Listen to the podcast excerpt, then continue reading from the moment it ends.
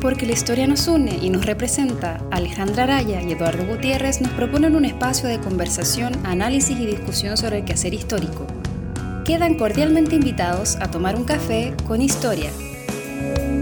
En esta traición no existe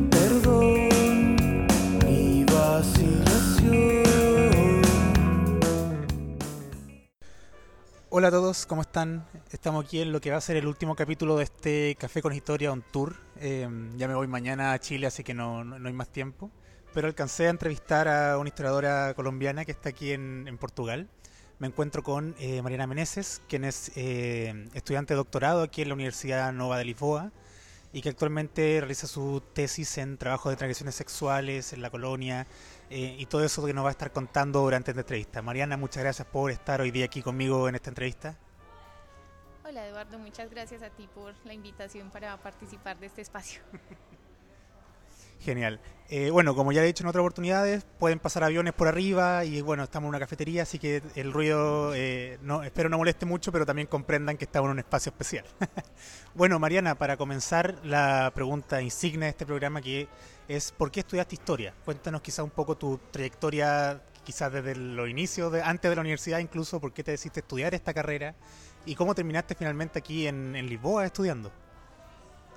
Bueno, es una pregunta que me va a remontar a muchos recuerdos, yo creo que hasta de la infancia, pero eh, básicamente yo creo que tiene que ver con una relación que tengo con la curiosidad. Desde muy pequeñita eh, me ha gustado leer, me ha gustado preguntar cosas, me ha gustado eh, como pensar en los porqués de muchos eh, aspectos de nuestra vida cotidiana y de nuestro día a día. Entonces, eh, pues digamos que la historia no fue mi primerísima opción, eh, porque también eh, pues uno se va dejando influenciar por otras cosas, entonces yo quería inicialmente estudiar biología, eh, luego estudié ingeniería física pues, en la universidad y me di cuenta que pues que realmente no era algo que me llenara, ¿no?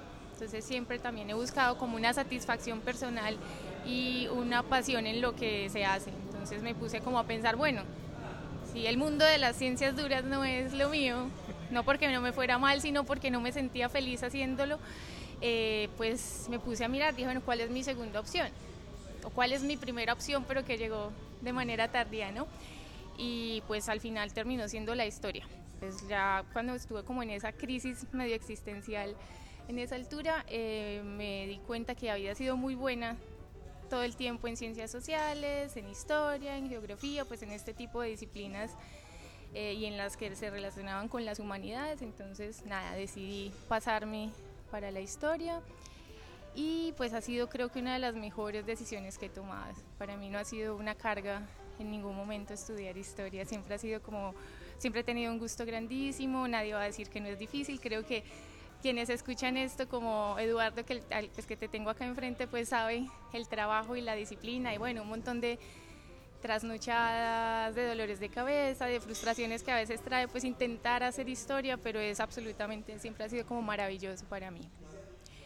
Bueno, entonces la segunda pregunta tiene que ver con cómo llegué aquí a Lisboa. Bueno, entonces eh, yo soy de Medellín, que es la segunda ciudad como más grande de Colombia y estudié en una universidad que se llama Universidad de Antioquia, que es como la universidad de, de la región. Es la segunda universidad, la mejor segunda universidad pública del país. Y eh, cuando empecé a estudiar historia, eh, pues me di cuenta que había una, en ese momento, una falencia en torno a las conexiones con el mundo lusoamericano y, luso, y lusófono en general, incluso, o sea, en Portugal, Brasil y las antiguas colonias portuguesas, eh, pensando en el periodo que yo trabajo, que es como el periodo moderno. Entonces tuve la fortuna de tener varios profesores que me apoyaron con esto. Les decía, bueno, se mencionan cosas, pero no tenemos ni un curso de historia de Brasil, ni un curso, bueno, cuando vemos historia mundial o historia universal, no se habla de Portugal, no hablamos de Asia ni de África tampoco a veces, ¿cierto?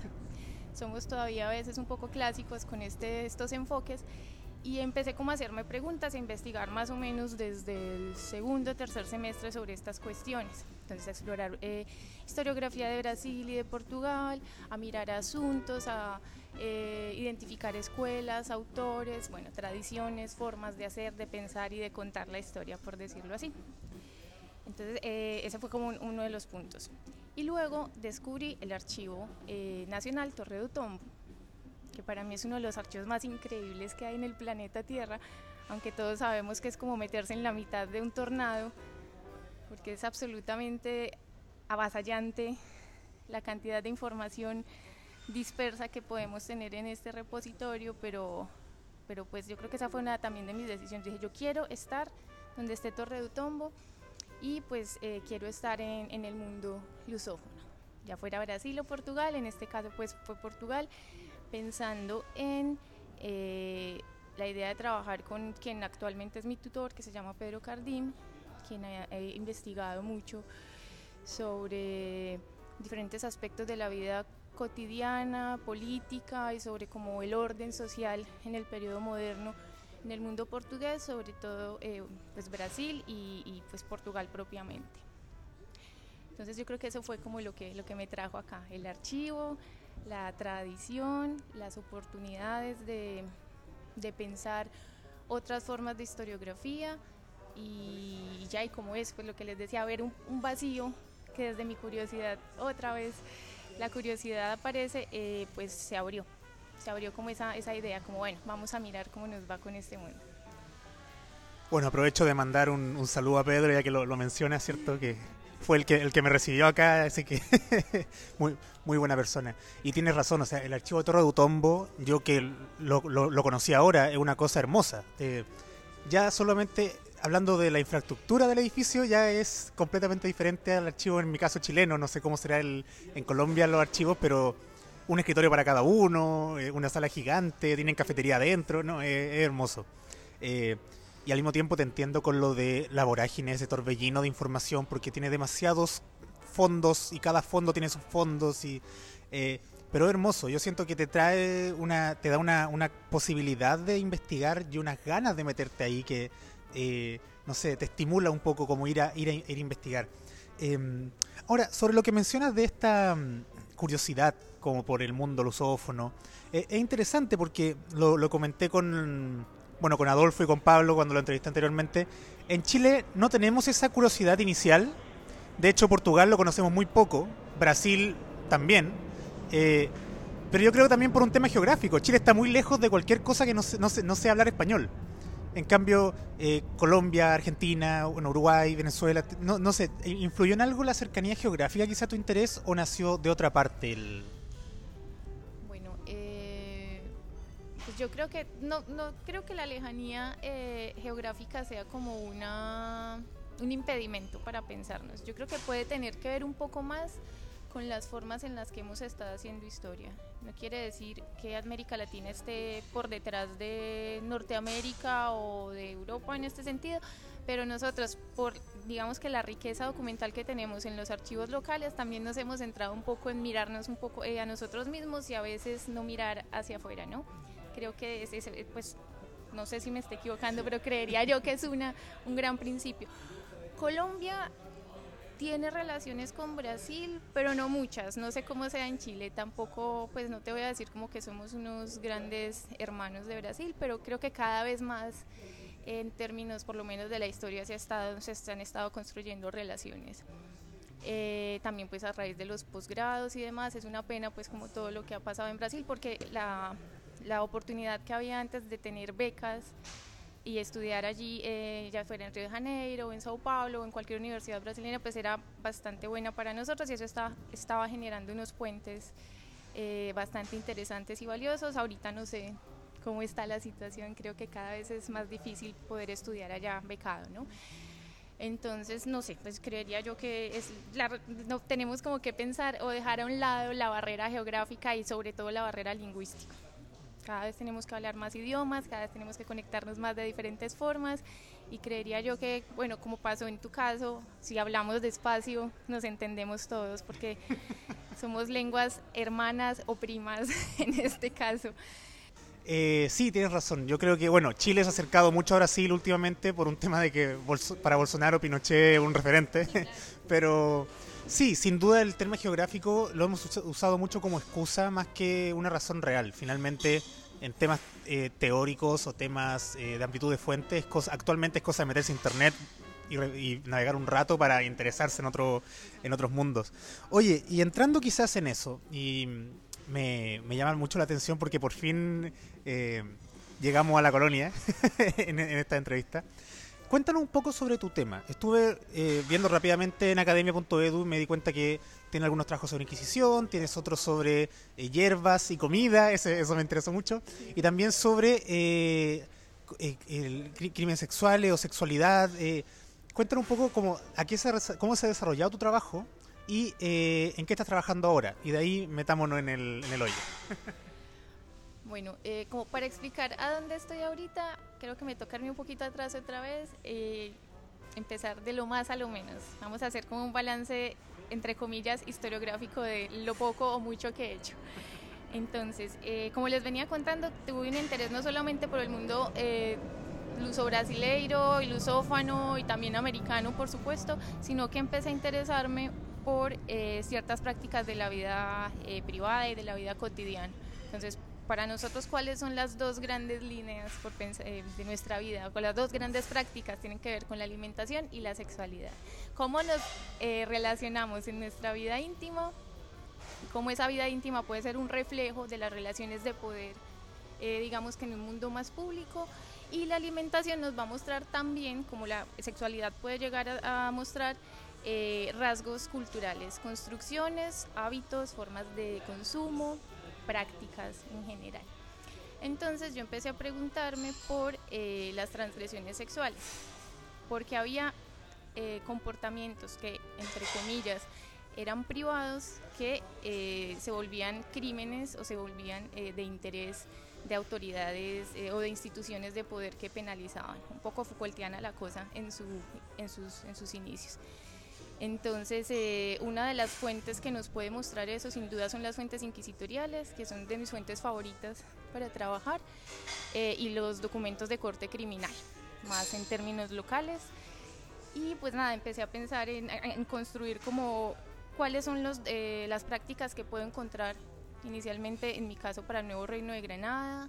Trabajé también sobre el Brasil colonial, la primera visita al Tribunal del Santo Oficio a Brasil, y eh, pues con eso construí mi primer trabajo, hice un par de charlas, mis primeros artículos. Y con respecto a la sexualidad, eh, perdón, a la, alimentación, eh, pues también me interesaba pensar en cómo se daban ciertos discursos que construían una imagen de los productos nuevos americanos o también de la India, porque también trabajé para la, la, India portuguesa, y cómo esos discursos influenciaban en la aceptación o no de ciertos alimentos, como la piña, el chocolate, eh, bueno, los ajíes o los chiles, eh, bueno, la canela, los clavos, el mango, una cantidad de cosas que para el siglo XVI eran nuevos para quienes llegaron a territorios, a ciertos territorios. Entonces por ahí también me metí un poco, escribí un par de textos y pues digamos que esa es eh, la historia de, entre comillas, la alimentación es como mi hobby, por decirlo así. Disfruto mucho haciéndolo y lo hago cuando, cuando tengo tiempo.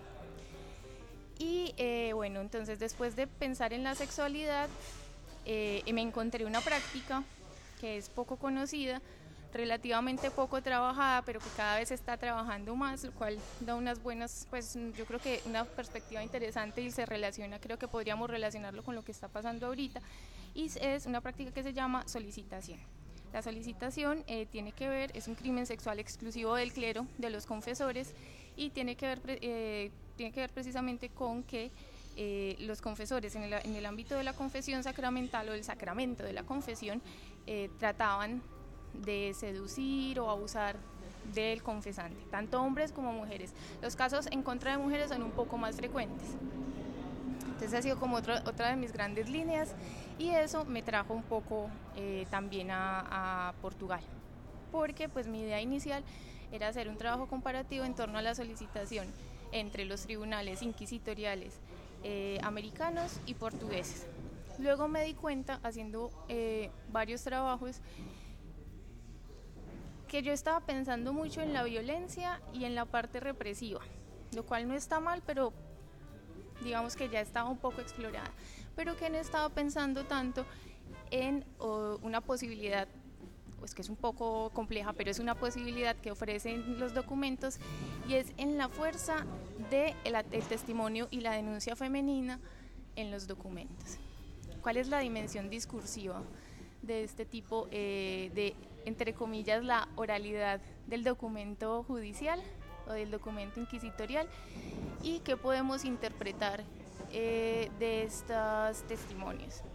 Entonces, una de las primeras como de los primeros grandes elementos tiene que ver con la idea de mostrar a la mujer como un ser no pasivo en la historia.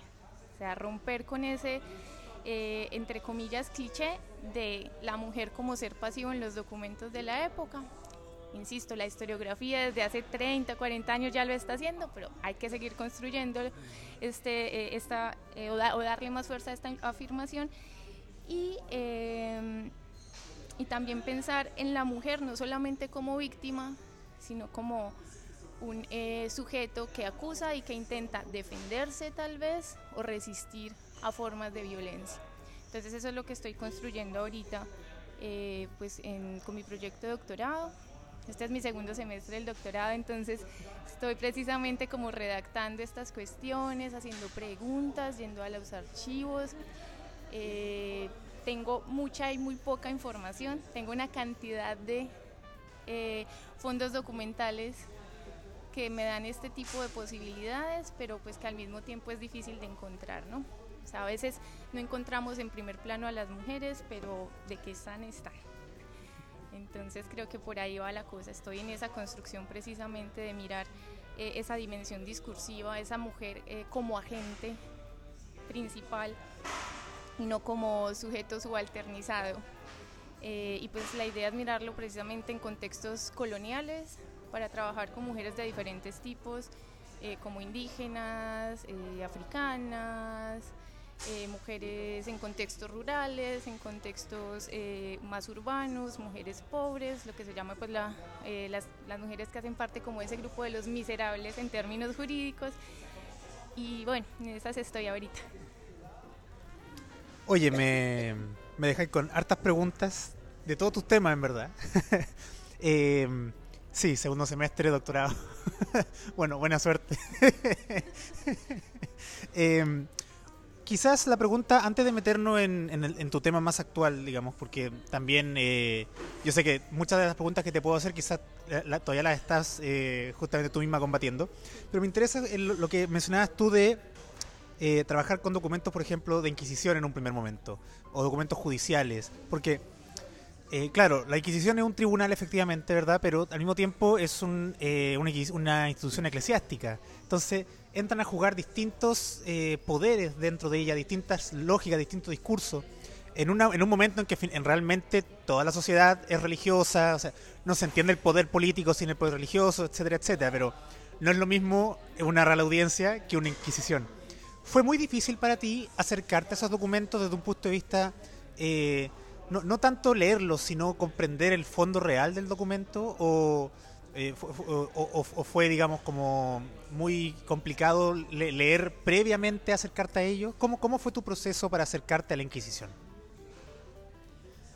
Bueno, yo creo que difícil, pues sí, pero no de manera particular. Creo que cuando nos acercamos a cualquier tipo de documento tenemos que entender su dimensión, eh, bueno, diferentes dimensiones, su dimensión de producción, el contexto de la producción, su dimensión archivística, la misma dimensión de cómo está conservado el, documento, en por qué está en este fondo y no en este otro, por qué está foliado de una forma, por qué tiene información marginal, cuántas manos han pasado por ella, por este tipo de documentos, eh, cuántos escribanos tenemos ahí, cuántos comentarios, cómo circulaban, en, el caso de los procesos inquisitoriales, cómo circulaban estos documentos. Y creo que más importante, en esa parte es muy importante, pero eh, una parte, pero la segunda parte o la segunda dimensión que es muy importante entender eh, con este tipo de documentación, y creo que la judicial puede entrar ahí perfectamente, es eh, no creer en esa transparencia del proceso, ¿no? O sea, nosotros pensamos un poco en el derecho como algo positivo. Y pues eh, digamos que el documento de la Inquisición como el documento judicial tiene un poco pues esa, esa, esa característica. Ahora, los documentos inquisitoriales eh, nos ofrecen como una oportunidad y es como el Tribunal de la Inquisición tiene ese doble, ese fuero o ese fuero mixto, como se habla eh, pues en la época eh, nos ayuda a entender como esas dos caras, ¿no? que es la, cara eclesiástica, la cara de la ortodoxia en términos cristianos y la cara eh, de como de penalización criminal, o sea, la, relación entre pecado y crimen, que es bien importante entender eso. también creo que me ha ayudado mucho pensar en cuántas voces tenemos en un documento y cómo esas voces están intervenidas por unos modelos y por un eh, lenguaje, que en este caso es el lenguaje procesal propio de la Inquisición. Entonces, como vuelvo y les digo, no es mirar el documento con transparencia. Creo que eso es algo que nos han, nos han dicho a lo largo de la carrera de historia y en la maestría y en el doctorado y demás. Y es ser absolutamente críticos con lo que leemos. Entonces, en este caso también aplica. Una vez tenemos esto eh, claro, pues creo que ya podemos abordar los documentos de otra forma. Entonces yo creo que con los documentos de la Inquisición pasa eso. Hay un elemento importante eh, que yo rescato de este tipo de narrativas y es precisamente cómo los documentos de la Inquisición, cómo las preguntas, cómo eh, los elementos que deben estar por proceso dentro de la documentación nos dan, nos muestran elementos tanto biográficos como elementos de la práctica de la vida privada, como eh, testimonios públicos acerca de las personas juzgadas y de los testigos. Entonces es, creo que nos muestra una dimensión también de, pues que tiene varias caras y que pues vuelven y ayudan a construir y a deconstruir el documento inquisitorial. Sí, es importante lo que menciona. Es algo que, claro, tú ya en un doctorado estás eh, curtida en esto, pero eh, los chicos que están en licenciatura, y que encuentran de pronto un documento y dicen, aquí está todo, con esto hago y es como, espérate, no, no, no es tan simple. Eh, claro, eh, hay, un tema ahí con la, ¿cómo, se llama? Con, la Inquisición que no es menor, ¿cierto? Que es como dices tú, el, el, hecho de que te muestra ciertos aspectos, te esconde otros, te... Eh, también nunca es el que habla nunca es el son las partes finalmente el que escribe qué es lo que dejó qué es lo que no dejó sabemos que muchos acusados no hablan tan bien como aparecen en la fuente. o hay alguno, yo digo muy entretenido porque hay una separación de 300 años, yo sé que no fue entretenido en el momento, pero es como gente que la están torturando y dice, eh, sí, no, yo lo hice, por favor déjenme salir, una, gente, una persona que le están pegando no habla así. Entonces, eh, todos esos son datos que hay que tener en cuenta efectivamente cuando uno realiza este tipo de investigación. Y ya que mencionaste el lenguaje, efectivamente una cosa eh, es importante manejar el, lenguaje colonial, el lenguaje jurídico. Eh, y hay un tercer lenguaje que creo que me interesa preguntarte, que es, ¿cómo ha sido trabajar con fuentes en portugués? Porque eh, a mí personalmente ya me cuesta meterme en el siglo XVI, XVII, en el español antiguo, tanto por las palabras como por la lectura. Eh, y ahora tengo un montón de documentos que saqué fotos en portugués y estoy eh, queriendo revisarlo y al mismo tiempo diciendo, no, dejémoslo un poquito ahí que me vuelva las ganas, porque, eh, no sé, enfrentarme al portugués antiguo me espanta un poco. ¿Cómo ha sido para ti enfrentarte? ¿Cuál ha sido tu lógica? Yo sé que hablas muy bien portugués, lo pude comprobar en, los seminarios, pero ¿cómo ha sido enfrentarte al portugués antiguo en las fuentes acá en Portugal? Bueno, eso depende de la fuente, ¿no? Entonces, si nos quedamos otra vez, o todavía, hablamos de las fuentes eh, inquisitoriales, pues hay, como les decía, hay un modelo común. Entonces esa parte pues es relativamente fácil de identificar cuando ya estás familiarizado con los modelos. No ha sido muy difícil en términos de este tipo de documentación, pues porque digamos que yo conozco el idioma, eh, también creo que en, tanto con las fuentes en español como en portugués o en cualquier otra lengua en términos de paleografía lo que nos toca tener es paciencia, entonces sentarnos, mirar el documento con calma, tratar de familiarizarnos más que con el lenguaje, primero con la forma en la que se escribe, entonces, ah, esto es una A, esto es una Q, esto es una I, ¿saben? Y, y pues también eh, pensar como, como eh, pensar, no, perdón, identificar las eh, abreviaciones. Una vez tenemos esto listo, pues ya podemos meternos más con el, idioma, digo yo, pues por lo menos lo hago, ese ha sido como mi método de, de trabajar con esto cuando veo que va a estar muy difícil, cuando por ejemplo trabajamos con documentos más de corte civil, que pues ya saben que la, la, la parte de la caligrafía es un poco más complicada, cuando nos, llegue, nos sale esta procesal encadenada, que es como el demonio de cualquier historiador, eh, pues lo que nos toca hacer es respirar profundo primero y pues nada, si no lo logramos, creo que buscar manuales de paleografía propios de, de digamos en este caso entonces de paleografía portuguesa o paleografía portuguesa moderna, o bueno, o española, o para Colombia, o para depende, ¿no? Porque vamos así pues como familiarizándonos más. Entonces, en mi caso no ha sido tan difícil para las fuentes inquisitoriales, porque igual ya venía trabajando con el Tribunal de Lisboa desde hace un par de años, muy poco tiempo también, pero pues ya un par, dos años literalmente. Pero con las fuentes civiles ha sido un poco más difícil. Entonces, eh, digamos que ayer, por ejemplo, estuve trabajando con un fondo que es eh, como el fondo de las denuncias de un barrio que se llama eh, Moraría, aquí en Lisboa, donde había mucha población eh, africana y pues población de corte popular, pero sobre pues lo que podemos llamar popular, pero en este caso pues más africana. Entonces lo primero que yo tuve que entender es, antes de abordar este documento, es, perdón, este fondo, es quiénes van a intervenir ahí, ¿cierto? Entonces era como una especie de estación de policía del barrio entonces ya más o menos podía dimensionar qué iba a encontrar. Y luego entonces ahí sí mirar al escribano. Entonces hay fondos también por escribanos, ¿no? Que también nos va a ayudar a entender y a identificar y decir, ah, bueno, este es fulanito de tal, entonces ya sé cómo fulanito de tal hace tales letras y cómo hace tal, cómo escribe tal abreviatura que el que lo pone así y no de otra manera. Y eh, ha sido un poco más difícil con este demoraría. Eh, ayer me quedé un poco espantada porque encontré un par de documentos con los cuales yo dije, no sé ni qué fecha está poniendo este ser humano. Entonces lo que hice fue como mirar un rato el documento y empezar paciencia, paciencia, paciencia y pues luego pensar en el portugués, primero en la caligrafía y luego en el portugués. Creo que ese podría ser como, como un método.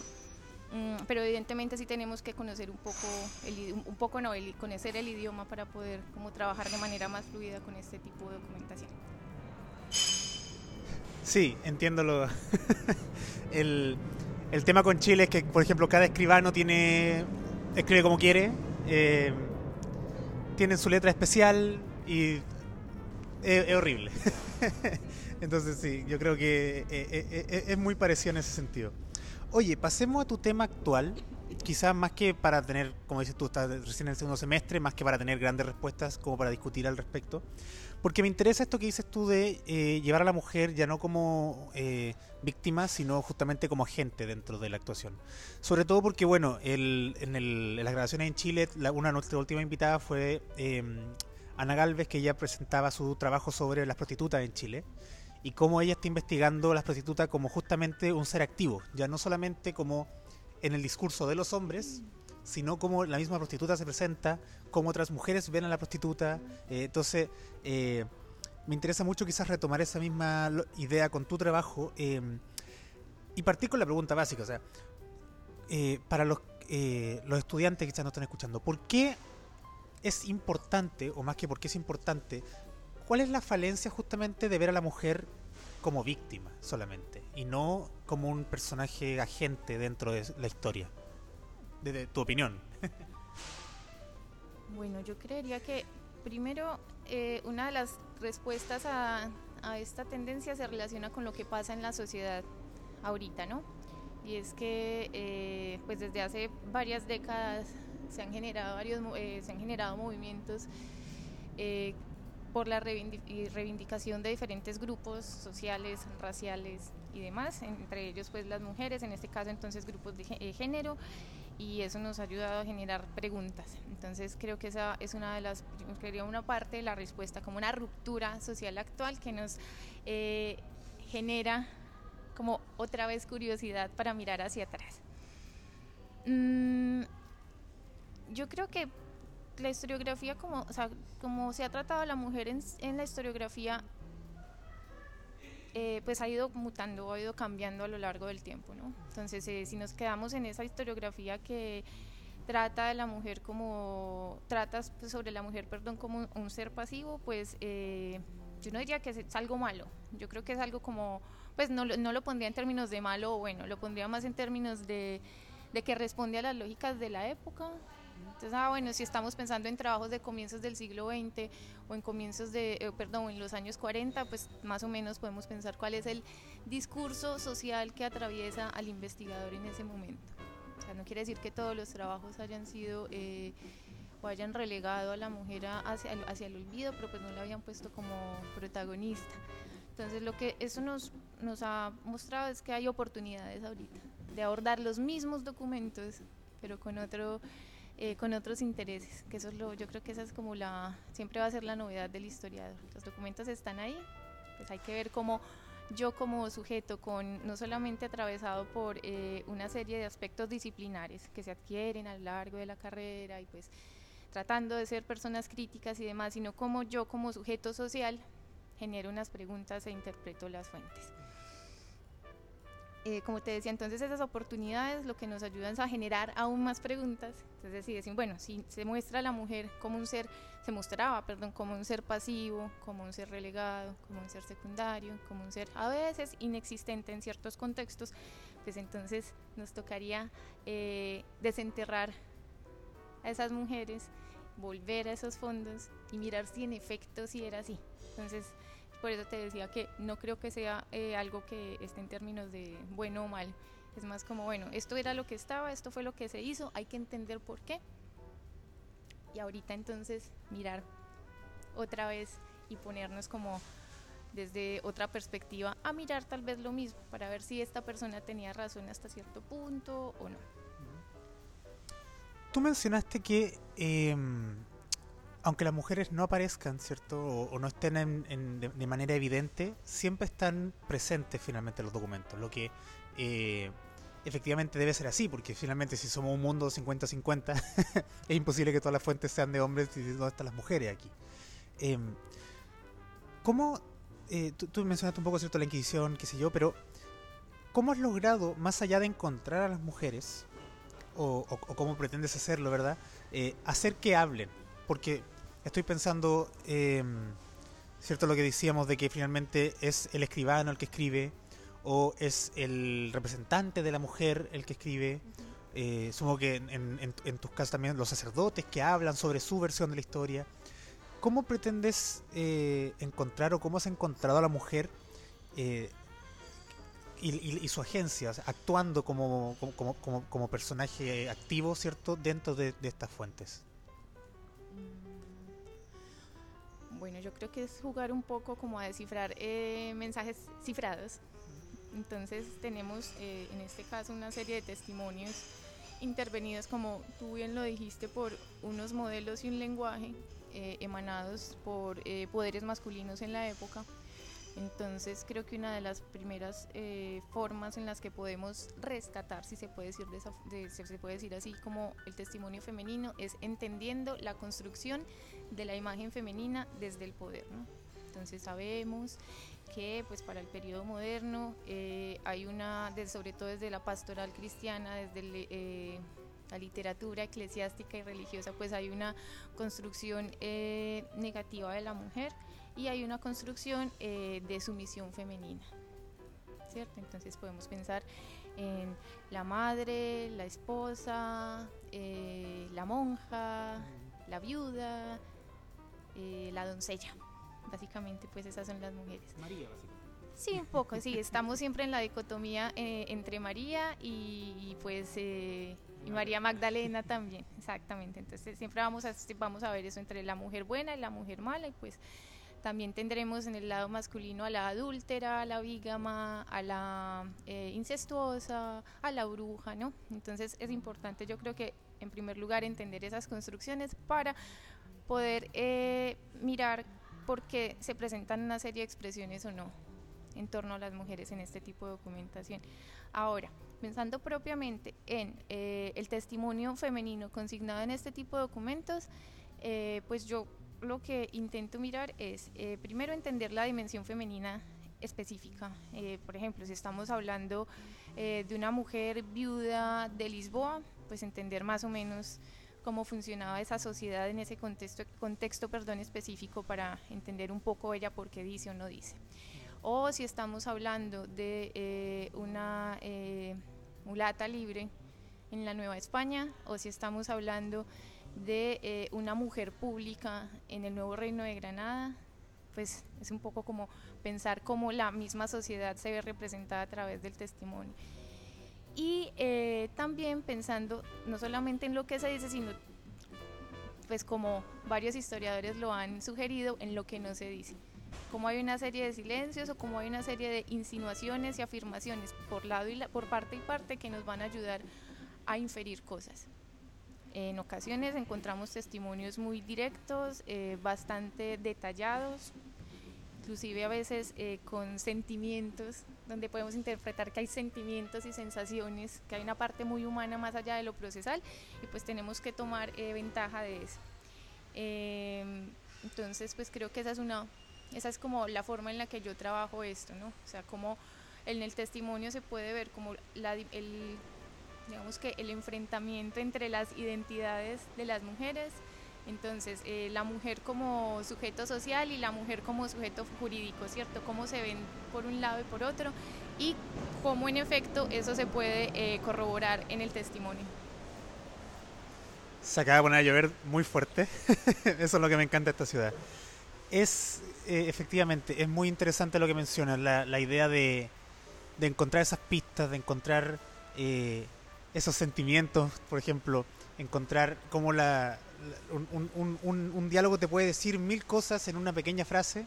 Eh, es algo que yo creo que tiene que ser un trabajo, claro, como dices tú, muy exhaustivo, pero también demuestra el hecho de que tú eh, manejas muy bien lo que estás revisando, porque finalmente son cosas que se, se, escapan a una persona que no conoce sus temas. Se le escapa a una persona que no habita los lugares o que no es capaz de volver a sus lugares. Entonces, eh, finalmente tu trabajo no implica solamente leer fuentes, también un poco posicionarse en el lugar del que estás eh, habitando. Eh, Mariana, te voy a cambiar radicalmente de tema por un tema de tiempo porque no quiero dejar pasar tu tercer tema de trabajo, el que decías que era un hobby, eh, pero que me llama mucho la atención, que es cierto es la esta historia de la comida, de los alimentos. primero quizá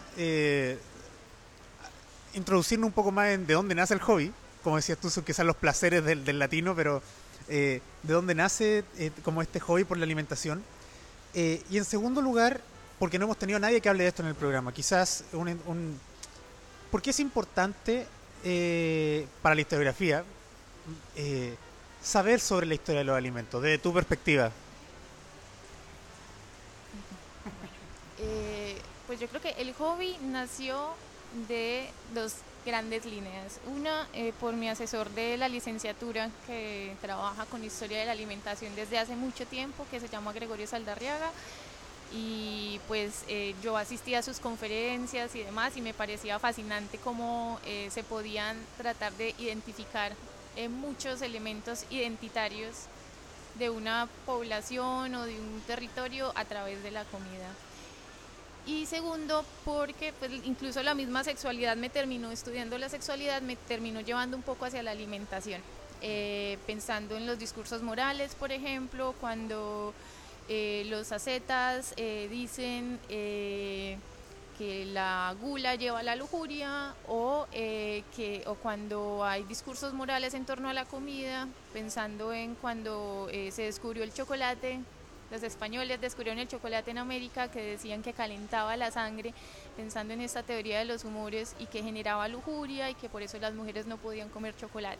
Entonces más o menos por ahí fue que empecé a preguntarme cosas.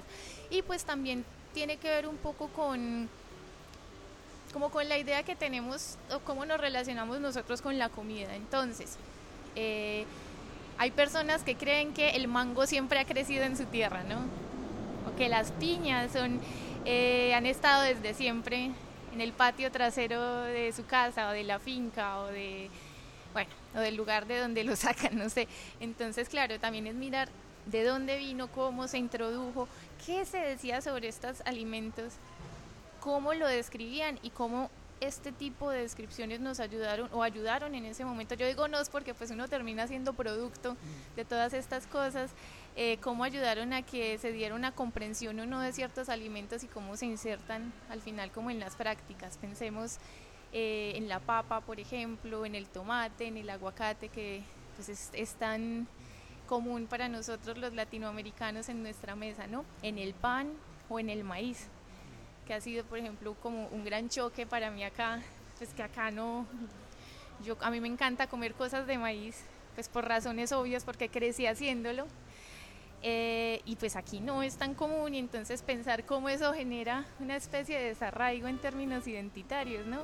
Y creo que eso no solamente pasa ahorita, sino que pasaba antes también, cómo realmente nosotros tenemos una conexión con la comida, cómo nos identificamos, cómo nos incluso nos ponemos orgullosos sobre ciertos alimentos y cómo incluso podemos ver diferencias cuando hablamos con otros y te preguntan, bueno, ¿y cuál es el plato típico de tu país? ¿O qué comen allá, no? Y eso al final nos termina mostrando rasgos propios de nosotros mismos como sociedad y como cultura. Entonces por ahí, por ahí es que va la cosa. Sí, el, yo hace muy poco me enteré que el, café era africano y llegó a Colombia y el chocolate llegó, pasó de Colombia a África y, y al parecer los mejores chocolates y cafés crecen en los extremos distintos donde, de donde salieron. Eso es muy interesante. También, eh, sí, me acuerdo que creo que tuvimos esa conversación hace un par de días como los platos típicos de los distintos países y Chile no tiene ningún plato típico.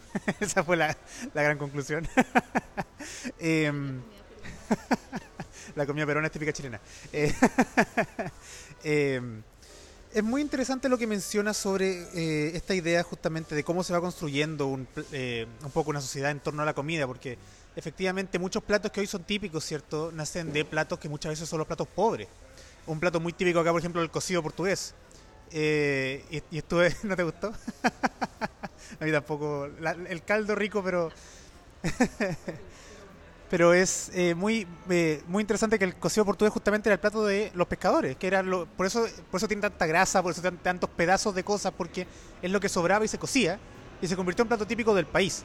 Eh, todo plato tiene una historia que finalmente representa en un espacio, ¿cierto? Eh, ahora, dicho eso, y quizás también como para, ir terminando esta, parte, ¿cierto? El, ¿qué, qué ¿Qué aspectos has estudiado? Por lo que vi, ¿verdad? Eh, eh, un poco el traspaso de ingredientes y todo, pero ¿cómo trabajaste tú esta idea del traspaso de eh, ingredientes americanos, Europa, Europa americano? ¿Qué nos puedes decir sobre la idea de la construcción social a partir de ese intercambio europeo-americano de los alimentos?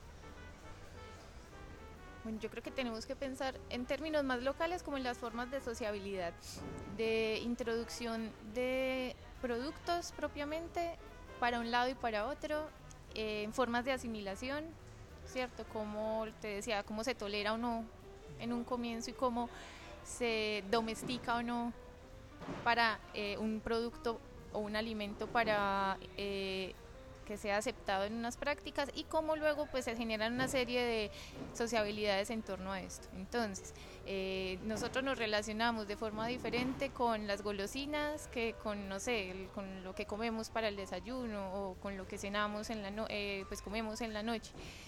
Y pues lo que yo he tratado de ver es precisamente eh, estos discursos, como hay unos discursos que pues evidentemente son producidos entre comillas por una cultura dominante o que antes se hablaba de ella como dominante, que es la que entre comillas aún más gigantes descubre y cómo ellos eh, al final terminan aprendiendo de grupos eh, nativos que ya tienen eh, asimilado o que pues un alimento que hacen parte pues de su, de su cotidianidad.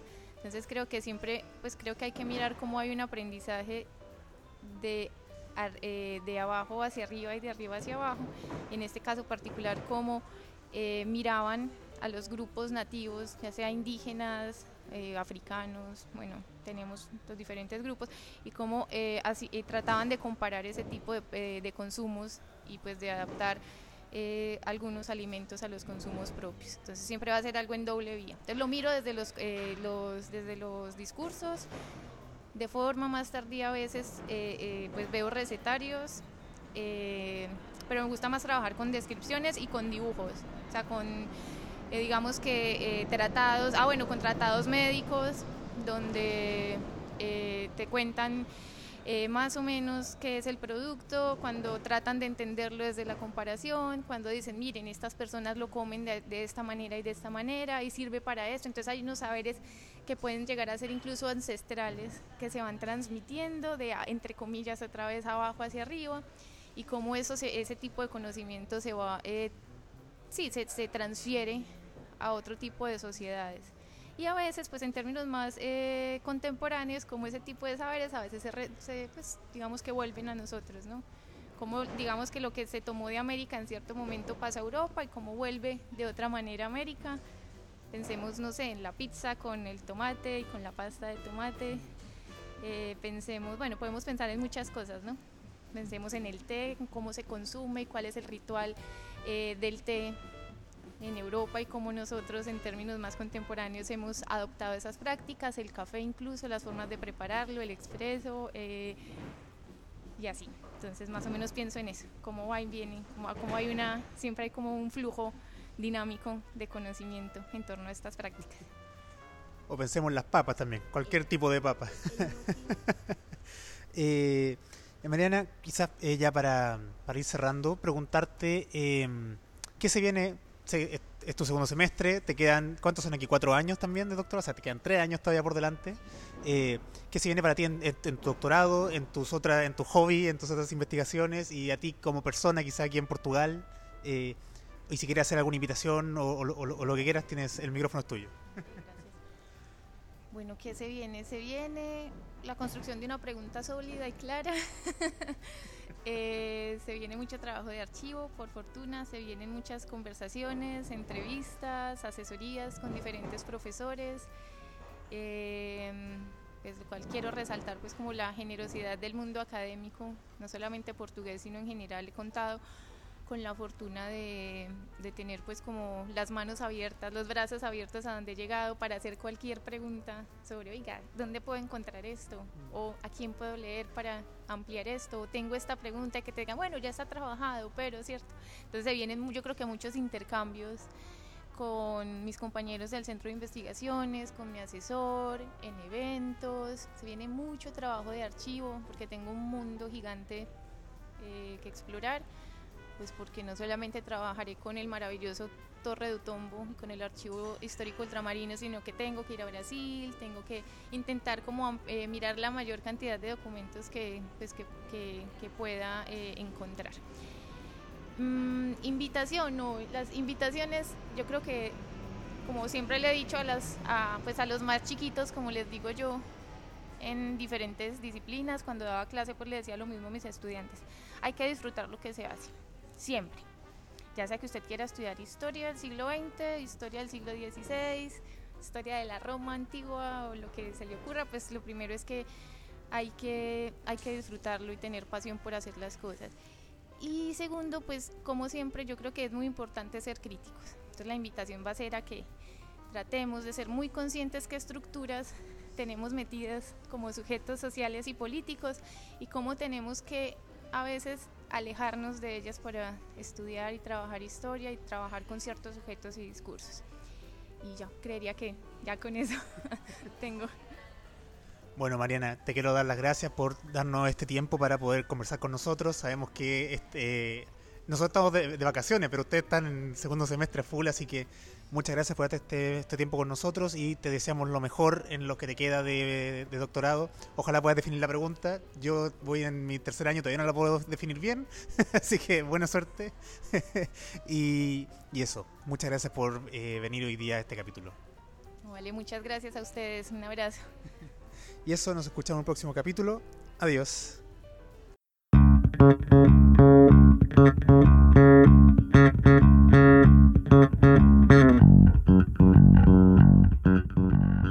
Por hoy el café se ha terminado, pero Alejandra y Eduardo los esperan en una próxima oportunidad con una nueva conversación para tomar otro café con historia. Les recordamos que las ideas y opiniones vertidas en este programa son de exclusiva responsabilidad de quien las emite y no representan necesariamente la opinión de Café con Historia. mi vacilación.